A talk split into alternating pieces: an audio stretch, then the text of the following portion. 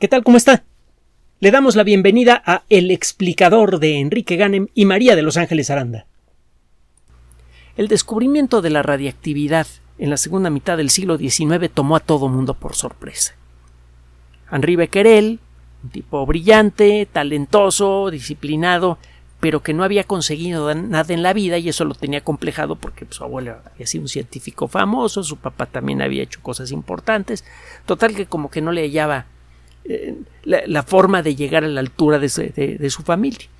Eh, como consecuencia de un accidente, de esos accidentes que, como decía Pasteur, solamente ayudan a una mente entrenada, Becquerel descubre que de un mineral conocido como pecblenda sale un algo invisible, muy poderoso, muy penetrante, que es capaz de velar placas fotográficas que están cuidadosamente guardadas en sobres gruesos, completamente opacos. Si usted expone a la luz de vertical del sol en verano en Europa a una placa fotográfica que está tapada con estas bolsas no le pasa nada. Pero si usted deja, como le sucedió a Becquerel por puro accidente, una pieza de pecblenda encima de la bolsa de, eh, eh, que tiene la, la, placa fotográfica dentro, la placa se vela por completo. Para hacer corta una historia que ya hemos narrado en otras ocasiones, hemos descubierto que este fenómeno, la radiactividad, es consecuencia de la destrucción de átomos gordos. Esto lo averiguamos a principios del siglo XX. Primero que los átomos existen y eso se lo debemos a Einstein. Y nunca le dieron el premio Nobel de Química por eso. Ya lo hemos comentado también. Ernest Rutherford, una persona que también debió ganar varios premios Nobel por su trabajo, y de hecho una buena parte de sus estudiantes ganaron premios Nobel. A él nada más le tocó uno descubrió, entre otras cosas, que los átomos tienen un núcleo con carga eléctrica positiva, descubrió que el núcleo tiene protones y, bueno, junto con otros investigadores descubrió que existen otras cosas llamadas neutrones en su interior, y fue quien ofreció la primera explicación del fenómeno de la radiactividad. Si tiene usted un núcleo muy grandote que tiene muchas partículas positivas, pues esas partículas positivas se repelen unas a otras, las cargas eléctricas iguales se repelen. En un átomo de uranio que tiene, si mal no recuerdo, 92 partículas con carga eléctrica positiva, la repulsión es fabulosa y eso hace que el núcleo se vuelva inestable. Eventualmente acaba por reventar, solo que ese eventualmente puede tomar muchísimo tiempo. Sabemos que el uranio que existe en la Tierra venía de fábrica cuando apareció nuestro planeta. Venía en la nube protosolar que dio forma al sistema solar. De hecho, venía desde antes. A pesar de que los átomos de uranio están reventando continuamente, el ritmo con el que revientan es tan bajo que a una hora, a 4.586 millones de años de la formación de la Tierra, sigue existiendo un montón de uranio en el planeta. Pues bueno, le decía, Rutherford propone que los núcleos muy grandes con muchas cargas eléctricas positivas se vuelven inestables y pueden reventar. Cuando revientan, parte de la energía que los mantenía unidos, que tiene que ser fabulosa, para poder vencer la repulsión eléctrica entre tantas partículas positivas metidas en un volumen tan pequeño, parte de esa energía se convierte en luz, otra parte de esa energía se convierte en el movimiento, la energía de movimiento que llevan los pedacitos de átomo que salen volando cuando un núcleo truena. Cuando se resquebraja un, átomo de uranio, salen volando neutroncitos y salen volando otras cosillas por allí. Todas esas cosas llevan energía de movimiento. Si algo detiene a esas partículas, ese algo que detiene a esas partículas se calienta. la cantidad de energía que hay en una cantidad pequeña de uranio es brutal, lo hemos dicho muchas veces, creo que lo acabamos de decir, que en, una eh, pieza de uranio de un par de centímetros de largo y de, menos de un centímetro de espesor, hay más energía que en 50.000 barriles de petróleo. Esto inmediatamente empezó a sugerir la idea de encontrar la manera de sacar esa energía a voluntad de acelerar el proceso de, de ruptura de átomos de uranio para que se libere mucha más energía y poder usarla para algo decente. Claro está. También hubo personas que se imaginaron usos indecentes, y ahí tiene usted a Hiroshima, Nagasaki, y eh, simplemente piense que durante desde mediados del siglo XX para acá, toda la política internacional se basa en armas, en armas nucleares. A final de cuentas, el, el poder que tienen algunos países para imponerse por encima de otros en una forma bastante primitiva y antisocial, por cierto, se, basa a final de cuentas en las armas nucleares, aunque no las muestran. Todo el mundo sabe que las tienen. Bueno, el eh, descubrimiento de la energía nuclear hizo que las personas más creativas soñaran con cosas fantásticas. Por ejemplo, iluminar ciudades enteras con reactores nucleares algo que por cierto luego se hizo realidad. Al principio con tropezones e incluso con accidentes graves, pero desde hace ya un buen tiempo que no ocurre un accidente realmente grave durante la operación normal, subrayo esto, de una eh, eh, planta nuclear. El caso de Fukushima es diferente, es eh, una situación muy especial y allí hay algunos errores de diseño y otras cosillas que considerar. El caso es que países como Francia han llegado a generar más del 96% de su electricidad con energía nuclear por décadas sin problemas. Le bajaron hace poco y lo están volviendo a subir porque ya se dieron cuenta que la única forma de energía abundante y además verde y segura que puede generar la especie humana es la energía nuclear. La energía hidroeléctrica es terriblemente contaminante y es inestable. Además, si usted produce mucha electricidad eh, utilizando eh, presas hidroeléctricas, está eh, desperdiciando agua que ahora se necesita para regar campos y para que la gente tenga agua que beber. total. El iluminar ciudades enteras con, con reactores nucleares fue un sueño que eventualmente se ha hecho realidad le digo al principio, con tropezones, ahora damos pasos más seguros y con la nueva serie de, bueno, que no son tan nuevos, los reactores nucleares de cuarta generación, que son escandalosamente seguros y efectivos para usar su combustible nuclear, la cosa se pone todavía más interesante. Se soñaron otras cosas que a la mera hora no se hicieron, por ejemplo, hacer motores nucleares. Piense usted en un avión jet los, eh, los motores de turbina de los, eh, de, los aeroplanos de, transcontinentales, lo que hacen es tomar una gran cantidad de aire al frente del motor, lo comprimen y en el punto de máxima compresión calientan ese aire utilizando combustible. Eso hace que ese aire supercomprimido tienda a expandirse violentamente. Por la forma del motor, esa expansión ocurre hacia atrás, en la dirección opuesta al movimiento del avión. Y entonces viene la tercera ley de Newton. Si usted arroja un chorro de gas hacia atrás con gran potencia, eso hace que el avión se mueva hacia adelante con gran velocidad. el término jet significa eh, chorro, chorro de agua o chorro de aire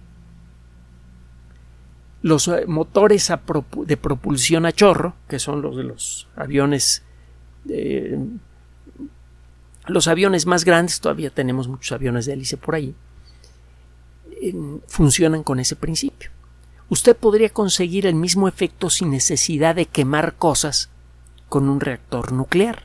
El reactor nuclear produce energía que de manera directa o indirecta se puede traducir en calor usted podría calentar mucho el núcleo de un motor sin necesidad de combustible y así el aire que pasa por él se sobrecalienta y produce el efecto de chorro. Se llegaron a ensayar motores de, para aviones de propulsión a chorro nucleares, pero eh, no se podían blindar bien, había problemas de radiactividad y además existía la seria preocupación de que un accidente de aviación pues podría bañar con radioactividad a una región muy importante de un país y dejarla inhabitable. Entonces los aviones de energía nuclear nunca se hicieron realidad. Se llegó a soñar incluso con la construcción de naves espaciales que pudieran utilizar energía nuclear. Hay por ahí un proyecto que eh, fue desechado hace mucho tiempo, pero que pronto podría revivir de una manera diferente. De hecho, hay una serie de proyectos que fueron establecidos en la década de los 50 y que eh, podrían, le digo, revivir con algunos cambios en los próximos meses. Busque usted en la Wikipedia el término Proyecto Orión. Es un estudio conducido por la, eh, eh, la NASA, la Fuerza Aérea de los Estados Unidos, y la Agencia de Desarrollo de Proyectos Especiales, que entonces, por sus siglas en inglés, era la ARPA. Ahora se llama DARPA, le agrega una letra de al principio porque pertenece al Departamento de Defensa. ARPA es una organización importantísima que ha impulsado el desarrollo de la alta tecnología. Le voy a mencionar uno de los chorrocientos mil desarrollos tecnológicos que ha impulsado ARPA, el Internet. El Internet es hijo directo de ARPA. Bueno, el proyecto Orión, que fue, eh, fue un estudio, nunca llegó a construirse nada serio, desarrollado por la, le dio la Fuerza Aérea, la ARPA y la NASA, proponía desarrollar una nave verdaderamente mesiánica con capacidad interestelar. Es una nave que podría tener quizá entre uno y dos kilómetros de largo, eh, tendría forma, pues, ¿qué le diré? Como de estas paletas eh, eh, que tienen un palito delgado y una bola de caramelo arriba y en el centro tienen chicloso. No le digo el nombre porque ya sabe que aquí el único apoyo que recibimos para hacer funcionar este espacio es de ustedes, no de empresas privadas.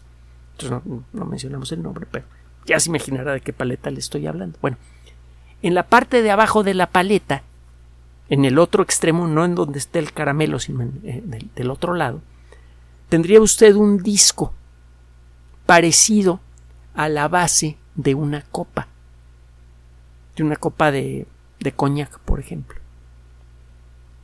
Y la idea sería aventar justo detrás de ese plato que está en la base de la nave una bomba atómica cada unos pocos minutos eso podría esas explosiones nucleares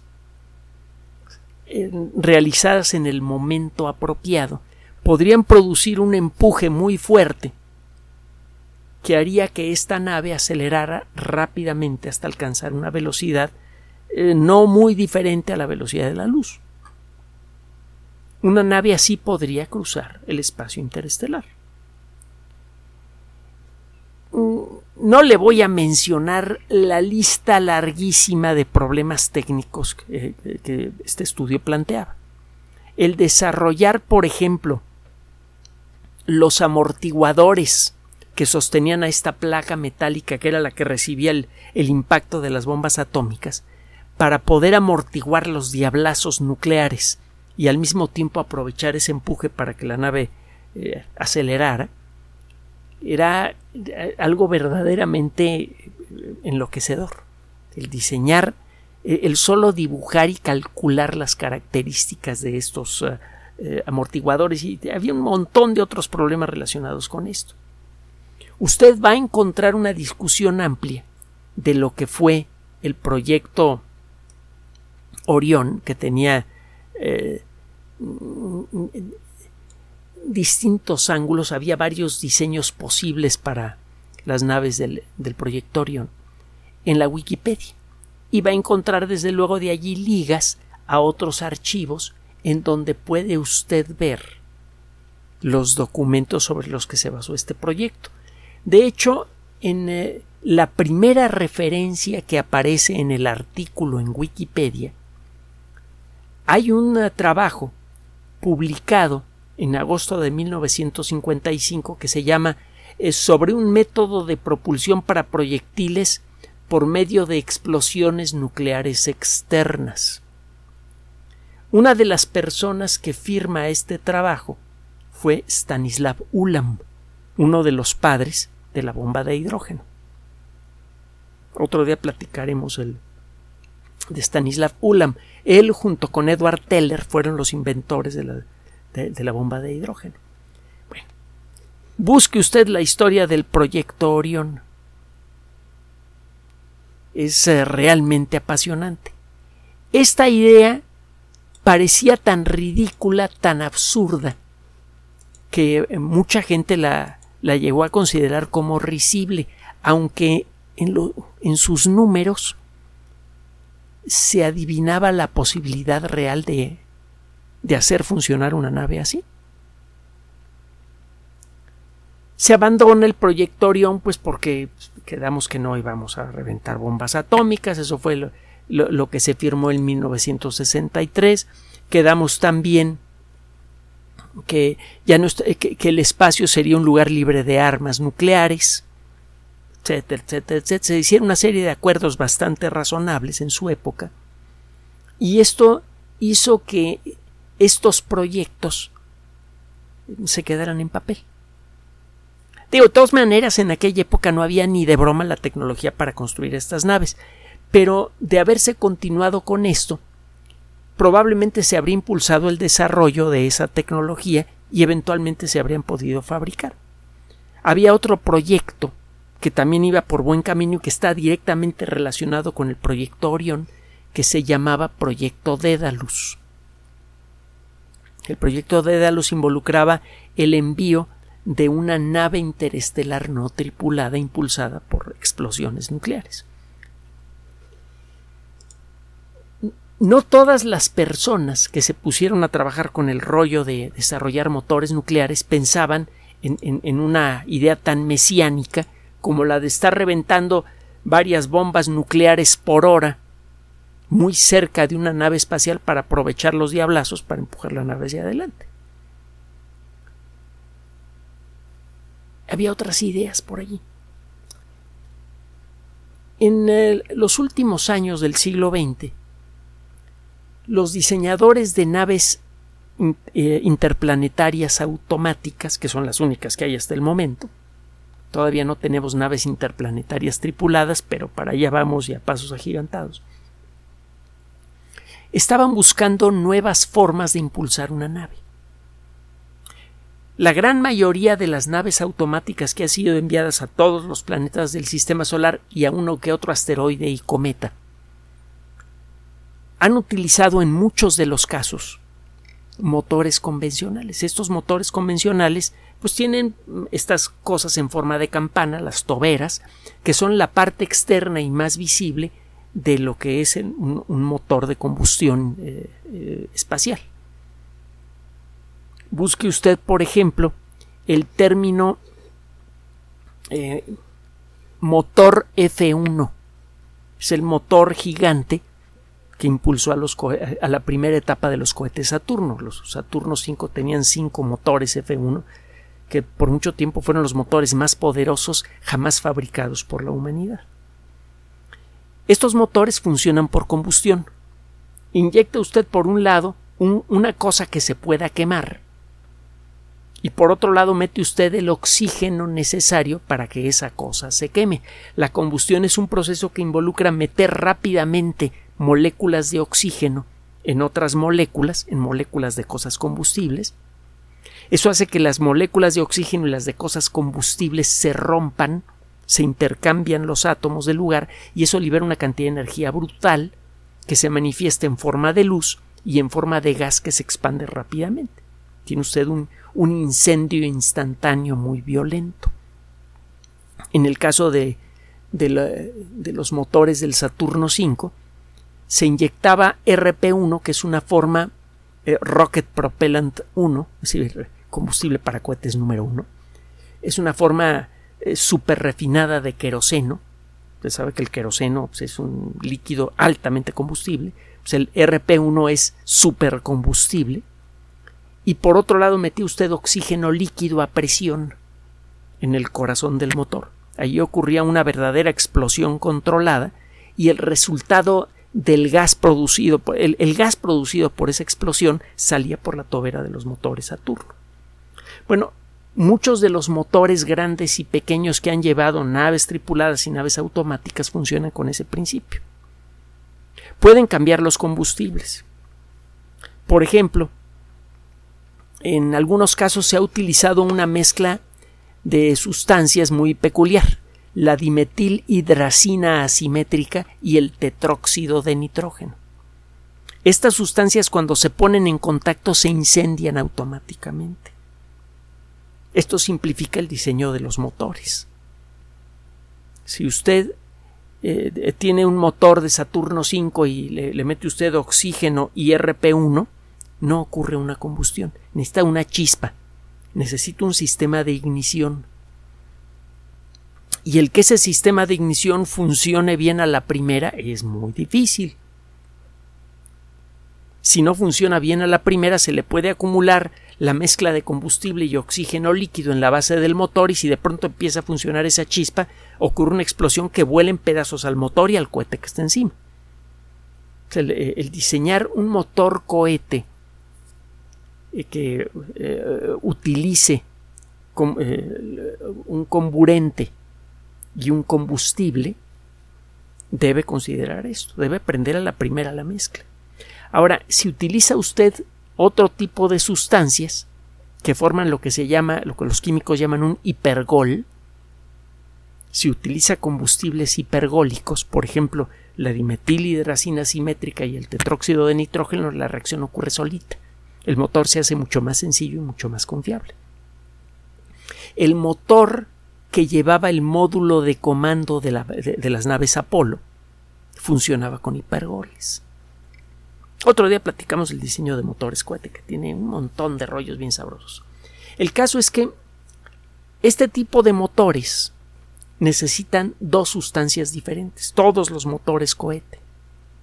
O utiliza usted una mezcla de RP1 y oxígeno líquido, o utiliza usted oxígeno e hidrógeno líquidos, o utiliza usted dimetilhidracina simétrica y tetróxido de nitrógeno, o utiliza usted agua superoxigenada, peróxido de hidrógeno concentrado y alcohol, que es lo que utilizaron los primeros cohetes realmente efectivos de larga distancia, los famosos cohetes B-2 alemanes.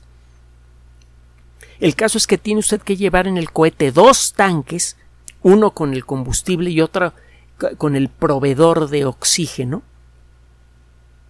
los tiene que llevar pegaditos el uno al otro, pero tienen que estar súper bien sellados porque si ocurre un escape, por pequeño que sea, el cohete revienta, explota. Y esto sucedió muchas veces durante los lanzamientos. Además, otra de las desventajas que tiene el llevar dos tanques, pues es que el sistema completo del motor y tanques pesa mucho. Una parte importante de la energía de impulso que lleva usted se va en hacer que se mueva el motor con todo y los tanques de combustible y comburente. Son, son cosas muy pesadas que hay que impulsar por el espacio. Eso hace que una nave interplanetaria que generalmente son pequeñas y que lleva tanquecitos pequeños y motorcito pequeño, pues que el motorcito le alcance nada más para una cierta cantidad de, de segundos de maniobra y después se agote el combustible. Muchas naves automáticas, muchos satélites artificiales dejaron de funcionar no porque se descompusiera algún chip en su interior o se les echaran a perder las fotoceldas o lo que sea que utilizaban para proveerse de energía, sino porque se les acababa el combustible de maniobra. Todavía ahora muchos satélites artificiales se vuelven inservibles por eso, porque ya no puede usted orientarlos a la Tierra porque ya no tienen combustible tiene usted continuamente que estar reorientándolos y para eso tiene que gastar pequeños chorros de combustible cuando se le acaba el combustible se acabó el satélite. Bueno, tiene tiempo.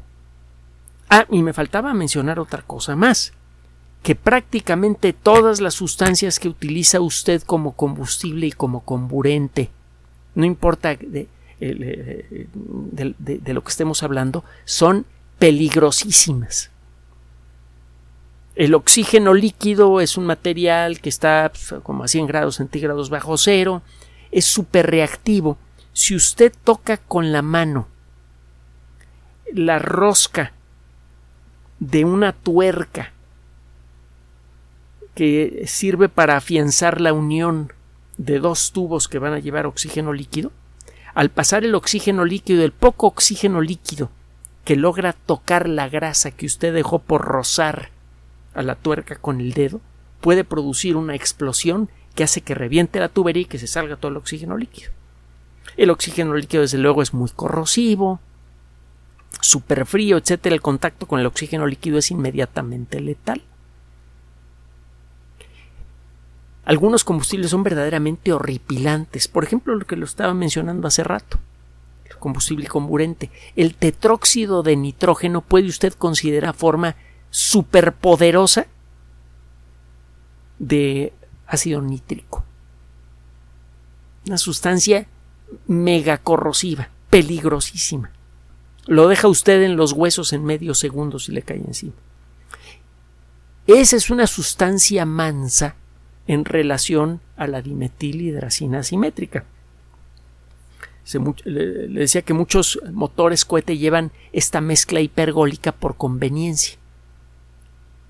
Usted puede simplificar mucho el diseño del motor porque no necesita un sistema de ignición porque con el solo poner en contacto a, estas dos sustancias se prenden solitas. Bueno, la dimetilhidracina asimétrica tiene una lista de, de, riesgos larguísima. Es desde luego combustible, es desde luego corrosiva, súper corrosiva, es súper venenosa. Además, basta con entrar un poquito en contacto con los vapores de la dimetilhidracina asimétrica para experimentar riesgos genéticos. Es decir, puede darle cáncer o si tiene usted hijos, pues van a nacer con 20 pares de patas y antenas. Van a nacer verdaderos mutantes. Es una mezcla peligrosísima. Bueno, tiene tiempo que los diseñadores de naves interplanetarias buscan una, eh, una eh, forma más sencilla de impulsar sus naves por el espacio. Una forma súper sencilla y que ha resultado ser muy buena consiste en lo siguiente. Agarra usted un tanque que rellena usted de una sustancia perfectamente neutra, una que no hace daño, por ejemplo, argón. Los, los átomos de argón, bueno, el argón, el elemento químico argón, pertenece a la familia de los gases nobles. Les llaman nobles porque no se mezclan con la chusma, es decir, con los demás átomos de la tabla periódica. Es más, no se aguantan ni entre ellos. Los átomos de argón no se pegan entre sí y no se pegan a ningún otro átomo. Esto hace que los átomos de argón no participen en ninguna reacción química, por eso no pueden ser venenosos. Además, no son corrosivos. No necesita usted un tanque super reforzado hecho de metales especiales para poder guardar un montón de argón a presión.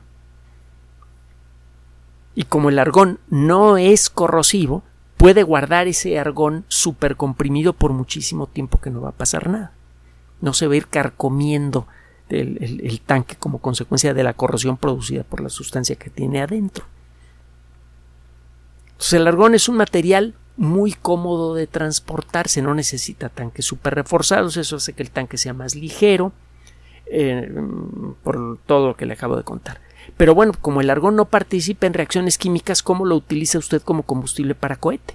Lo que necesita en un cohete es un gas que se sobrecaliente mucho y salga a presión en una dirección para que por tercera ley de Newton la nave se impulse en la otra dirección. Bueno, lo que hace usted es hacer pasar un chorro muy fino de argón que está sacando usted del tanque por una cosa que parece en cierto modo funciona como un horno de microondas.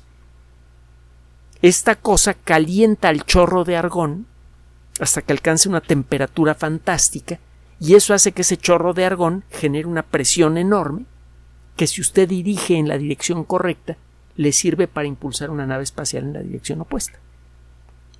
Sale un hilito de argón en una dirección y la nave va para el otro lado.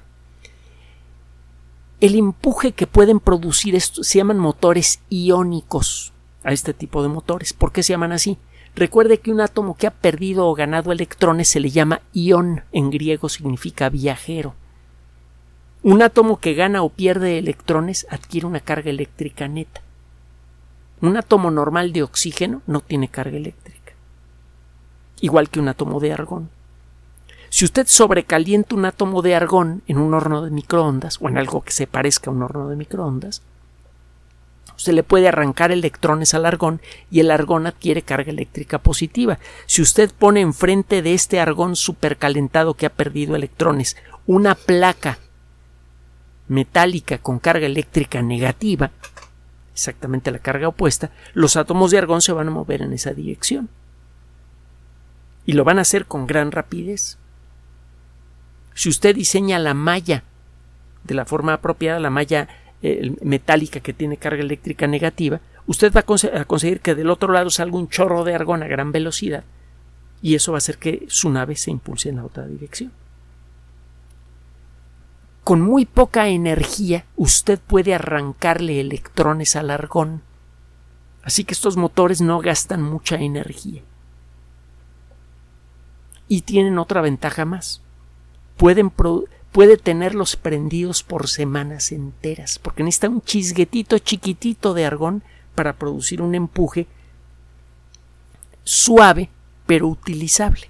En el espacio no tiene que vencer el campo gravitatorio de una cosa como la Tierra, así que basta con el suave impulso que produce el argón acumulado a lo largo de semanas para alcanzar velocidades fantásticas. Eso ha permitido que algunas naves automáticas hagan viajes verdaderamente fabulosos. Por ejemplo, la sonda espacial Dawn, DAWN, de la NASA, Amanecer en español, visitó varios asteroides pudo acelerar para alcanzarlos y luego frenar para ponerse en órbita gracias a que llevaba un motor iónico. Y no es la única nave que ha llevado motores iónicos. Ya varias naves automáticas que han llevado motores iónicos. El caso es que estos motores iónicos generan muy poca energía porque primero las naves automáticas llevan tanques de argón chiquititos y segundo llevan fotoceldas que capturan energía solar y esa energía debe servir para que funcionen los sensores de la nave, para que funcionen las computadoras de la nave y para que funcione el motor. Entonces la cantidad de energía disponible para el motor es chiquita. Entonces, eh, en cada momento solamente se puede calentar un poquito de argón que produce un chorrito chiquito que produce un empuje chiquito. Estos motores son buenos para mover naves espaciales pequeñitas que no llevan tripulación si hubiera una forma. Además hay otra cosa. Estos motores solamente funcionan bien más o menos cerca del Sol. Si los puede usted hacer funcionar quizá al doble de la distancia de la Tierra al Sol, que es más o menos por donde están los asteroides. poquito más lejos dos y media, tres veces, quizá cuatro veces la distancia Tierra-Sol y nada más. Y no funcionan muy bien porque ya a esas alturas incluso las mejores fotoceldas ya no pueden generar mucha electricidad porque el Sol ya está muy lejos. Si hubiera una forma de generar calor intenso con una cosa pequeña de manera controlable sin depender de, fotoceldas, usted podría en todo momento cerca del centro del sistema solar o cerca de Plutón y en cualquier circunstancia generar un chorro fuerte de argón o de cualquier otro gas que quiera usted llevar para producir un empuje fuerte. Obviamente la solución consiste en llevar un reactor nuclear. Un reactor nuclear puede generar calor por mucho tiempo. Los reactores nucleares que utilizan los submarinos nucleares de los Estados Unidos funcionan por 20 años con una sola carga. También los de los ah, portaaviones. Entonces ya sabemos eh, construir reactores nucleares pequeños que generan muchísima energía por muchísimo tiempo. Y esa energía se manifiesta principalmente en forma de calor lo que se hace en los submarinos es convertir ese calor, eh, usar ese calor para calentar vapor, para que el vapor mueva un generador, para que el generador genere electricidad. En una nave espacial, usted utilizaría el calor directo del reactor nuclear para calentar a los átomos de lo que usted quiera llevar, que puede ser argón, puede ser el, el átomo que usted quiera, el gas que usted quiera, hasta que alcance una presión enorme y ese, ese chorro de gas superpoderoso, hecho de átomos que han perdido sus electrones, lo utiliza usted para impulsar su nave espacial con gran fuerza. esto tendría otras ventajas. Usted no puede recargar RP1 y oxígeno líquido en la Luna. Usted no puede fabricar tetróxido de nitrógeno y dimetilhidracina asimétrica en Marte. Pero si usted decide que tiene usted un motor de nueva tecnología que tiene un reactor nuclear y decide que quiere cargar su tanque de bueno, de propelente, sería el nombre más apropiado, la designación más apropiada, con hidrógeno, pues lo puede hacer en cualquier punto del sistema solar. Nueve de cada diez átomos en todo el universo son de hidrógeno. Así que hidrógeno hay por todos lados. Usted quiere recargar una nave que utiliza un propelente de hidrógeno en Marte, pues nada más agarra tierra marciana, la calienta, le somete un pequeño tratamiento químico y empieza a extraer hidrógeno. Y deja andando su máquina por meses, acumula un montón de hidrógeno, lo mete en el tanque de su nave, activa el reactor nuclear y su nave empieza a moverse. Usted podría recargar su tanque de propelente en cualquier punto del sistema solar, simplemente desarrollando la tecnología apropiada. Escoge usted como propelente algún gas que se pueda comprimir mucho y que sea químicamente inerte. Le mencioné el argón porque es el que se ha utilizado para los primeros experimentos, pero podría usted utilizar hidrógeno, por ejemplo, que también es químicamente inerte y es súper abundante. Bueno, todo este rollo viene a colación porque el día de hoy, miércoles 26 de julio de 2023, un eh, panel constituido por personas de la NASA y del Departamento de Defensa de los Estados Unidos seleccionaron a la empresa Lockheed Martin, famosa por fabricar eh, en el pasado aviones civiles, luego hizo unos aviones militares fabulosos. Por ejemplo, el avión más rápido del mundo tiene que ver con la Lockheed, el SR-71. Eh, eh, e, este panel decidió contratar al conglomerado Lockheed Martin. Y, inicialmente estas dos empresas eran independientes y se dedicaban a la aviación, hace mucho tiempo que se unieron, para desarrollar el primer cohete nuclear de la historia, el primer cohete espacial, la primera nave espacial impulsada por un reactor nuclear, con la intención de acelerar el proceso de desarrollo de la colonización, eh, para acelerar el proceso de colonización de Marte. Ya lo dije bien, es que estoy bien emocionado con esto, es muy buena nota. El primer proyecto se llama Draco, el cohete de demostración para operaciones ágiles cislunares. ¿Qué significa esto? Es un eh, pequeño motor, es, una pequeña nave espacial que va a llevar un reactor nuclear para moverse rápidamente entre la Tierra y la Luna. En la actualidad los viajes a la Luna toman mucho tiempo porque usted lanza la nave hacia la Luna y apaga los motores porque se le acaba eh, el combustible si los deja prendidos. Y la nave simplemente va con su impulso perdiendo poco a poco velocidad por la atracción de la Tierra y si calcula usted la velocidad de la manera correcta, la nave todavía tiene empuje hacia adelante cuando cae dentro del campo gravitatorio de la Luna y entonces ya puede frenar cuando llega a la altura de la Luna y ya puede usted descender allí. El viaje toma tres días, cuatro días, una cosa así. Si usted pudiera mantener prendido su motor todo el rato, usted podría llegar a la Luna así. Y podría además seleccionar la forma de la órbita que quiere usted tener alrededor de la Luna, quedarse por allí, cambiar de órbita eh, y, y luego regresar a la Tierra, etc.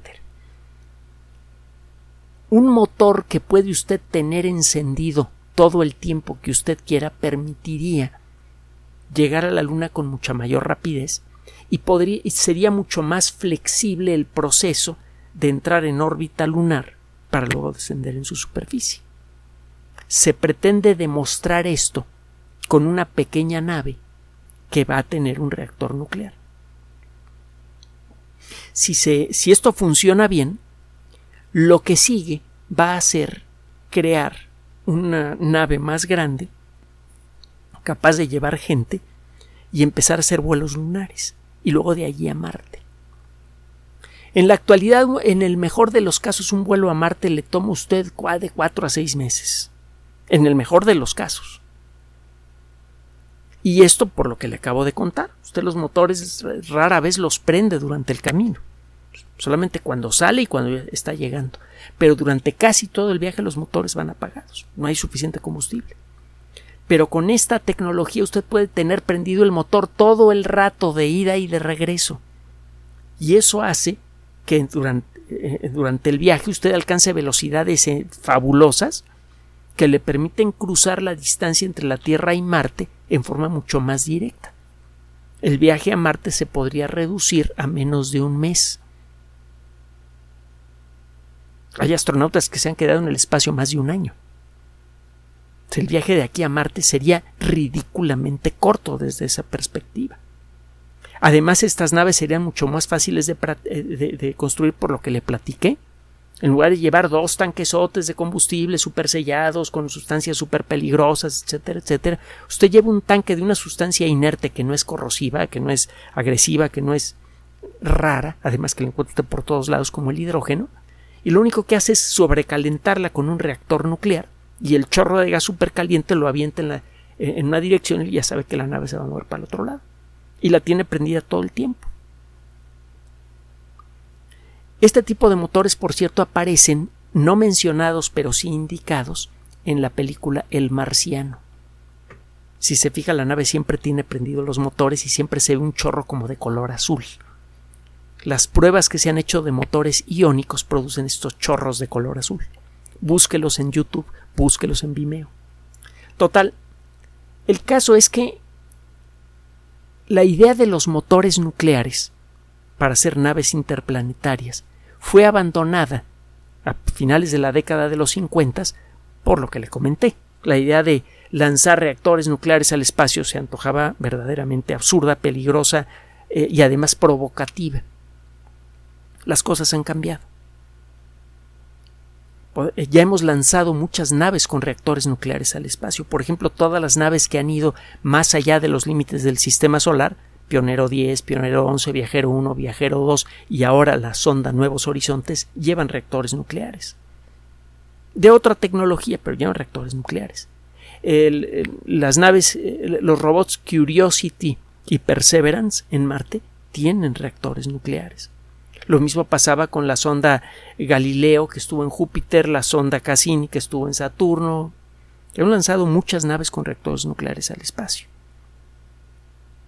Ya sabemos cómo hacerlos, ya sabemos cómo hacer los lanzamientos con seguridad. Sabemos hacer reactores nucleares compactos. Ya hemos probado los motores iónicos en el espacio y funcionan de maravilla.